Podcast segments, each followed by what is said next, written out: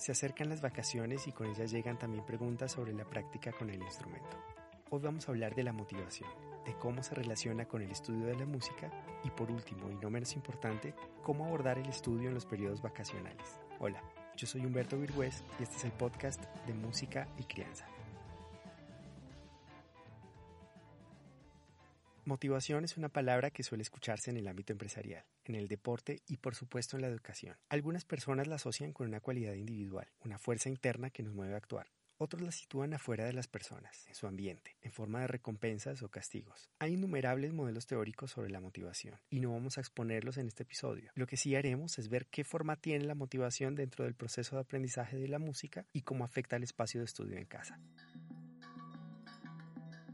Los seres humanos compartimos formas de representar ciertas ideas. Basta una búsqueda breve en Internet para comprobar que la idea de motivación está íntimamente ligada a la idea de avance, y este suele representarse como una escalera, una montaña o una secuencia con una dirección. Cuando vemos una imagen de una persona subiendo una escalera para alcanzar sus metas, entendemos además que hay pasos. Hay un comienzo, una serie de eventos o aprendizajes y finalmente un logro. Para que esa representación tenga sentido, debemos saber lo que hay en medio de nuestro deseo y su realización. Entre el futbolista y la Copa del Mundo hay partidos, entrenamientos, derrotas y aprendizajes. Hay una secuencia con sentido en la que es claro que el progreso está marcado por el entrenamiento y por una serie de habilidades que se entrenan en orden. Dominar el balón, jugar con otros, crear estrategias y muchas otras. Ese abordaje metódico no es ajeno a la música y como veremos es imprescindible que familias y estudiantes lo comprendan. El primer reto que encara una familia es el de entender qué se va a aprender y cómo. Y una vez hay una estructura clara de metas, pasos y tareas, se encuentra sentido en las actividades de la clase. En ese momento el espacio de estudio cobrará importancia como medio para alcanzar metas claras. De lo contrario, estudiar no tendría propósito. Por esa razón los maestros refuerzan pequeños avances. De esa forma le comunican a los estudiantes que esos pequeños logros los están acercando a las grandes metas. De esa forma también evitamos que la frustración se apodere del proceso. Es importante entender que las metas se alcanzan con la práctica. Por lo tanto, si hay metas claras pero no hay estudio en casa, tampoco tendremos avances. Veamos un ejemplo de una actividad de clase que requiere explicación.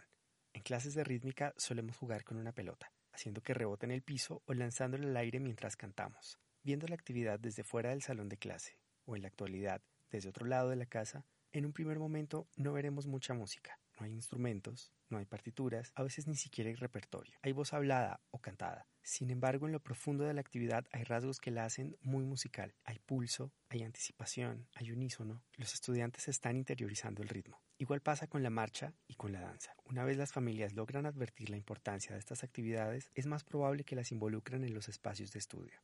De manera que esto nos deja la primera conclusión. Ante la duda sobre alguna actividad, hay que animarse a preguntar a las maestras por qué se hace la actividad y qué relación tiene con el aprendizaje del instrumento. De esa forma tendremos la certeza de que ejercitar esa habilidad es útil y también seremos capaces de apoyar el estudio de nuestros hijos sabiendo que ellos también reconocen su importancia. Esto es clave. No se trata de saber la importancia para transmitirla a los niños. Ellos tienen una relación con sus maestros y en esa relación esa importancia de la acción se va haciendo más explícita conforme el proceso avanza.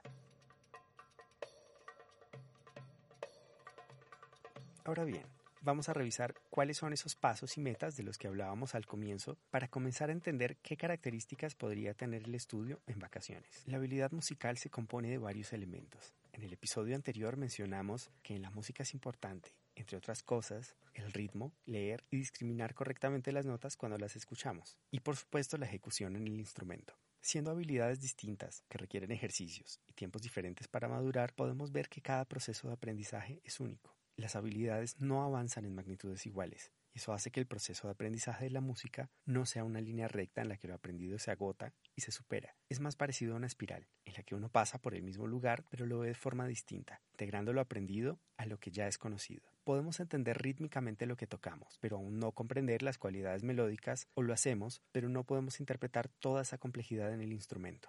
Esa es la razón por la cual la práctica de repertorio conocido es valiosa, siempre puede aportarnos algo. En este punto uno podría preguntarse si para motivar a sus hijos es necesario ser músico y entender al detalle lo que ocurre en las clases. Sabemos que la mayoría de acompañantes no suelen ser músicos. Para eso están los maestros, que no solamente tienen contacto con los estudiantes, sino con las familias, aclarando qué se va a aprender, cómo se hará y por qué se hará de esa forma. Esto implica descomponer el proceso en partes que entendamos, algo muy importante en el método Suzuki. El método cuenta con libros que ordenan el repertorio, de manera que podemos conocer el número de canciones que habrá que aprender hasta el primer grado. Y aunque no debemos centrarnos en el número de canciones aprendidas como indicador de habilidad, nos sirve como un mapa general del recorrido que culmina en el primer hito del proceso, el primer concierto de grado.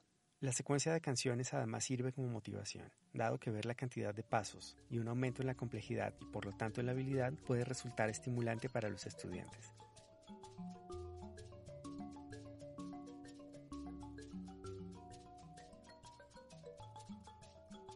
La complejidad del proceso de aprendizaje se centra en una serie de acciones que se construyen en el espacio de clase y de estudio. En el episodio anterior hablamos de la importancia de la escucha para un músico altamente hábil. Pues bien, parte del estudio es la escucha del repertorio nuevo. Una escucha que en ocasiones puede ser casual y que con el paso del tiempo puede complejizarse y adquirir otros matices más complejos. Esta actividad de escucha, que en un primer momento puede parecernos una actividad superficial, activa neuronas motoras, porque cuando ya hemos hecho música con un instrumento, nuestro cerebro guarda patrones de movimiento, de fuerza, de gesto musical, que también se ejercitan cuando volvemos al repertorio conocido. Esto ocurre en el cerebro como cuando escuchamos música que hemos bailado muchas veces y sentimos que los pies casi comienzan a moverse solos como respuesta natural. Escuchar repertorio facilita a los músicos profesionales su ejecución en el instrumento, y por eso escuchar repertorio hace parte del estudio instrumental. La escucha cumple otra función, no menos importante.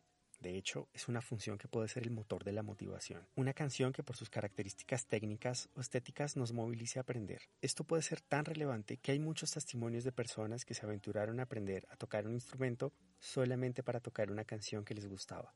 ¿Escuchar el repertorio cuenta como estudio en vacaciones? La respuesta es sí, cuenta. En la escucha los estudiantes comienzan a interiorizar ritmo y melodía, además de generar expectativas que en muchas ocasiones facilitan una exploración espontánea del instrumento, lo que entendemos como aprender las canciones de oído, una habilidad muy valiosa para cualquier músico.